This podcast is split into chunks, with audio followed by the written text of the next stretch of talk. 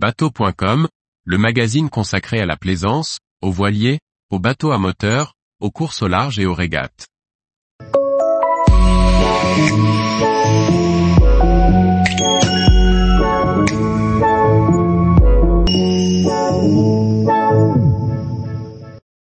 Quand la navigation estivale prend des airs d'entraînement d'hiver. Par Briag Merlet.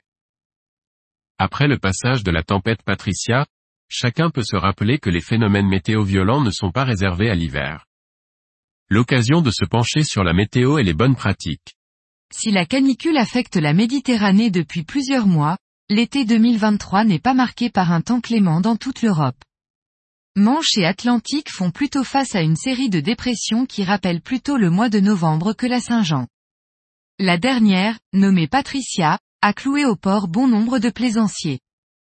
L'occasion de se pencher sur l'origine de ces noms donnés aux tempêtes, mais aussi aux bonnes pratiques pour faire face aux phénomènes météo violents en été.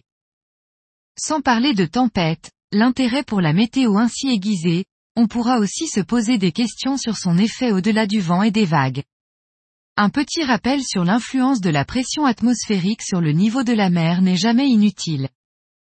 Mais une fois ce temps passé à réfléchir, on aura envie de mettre le nez dehors pour admirer les vagues se brisant sur la côte. Le spectacle de la force de mer est toujours une fascination pour tout marin et force l'admiration pour ceux qui l'affrontent en mer.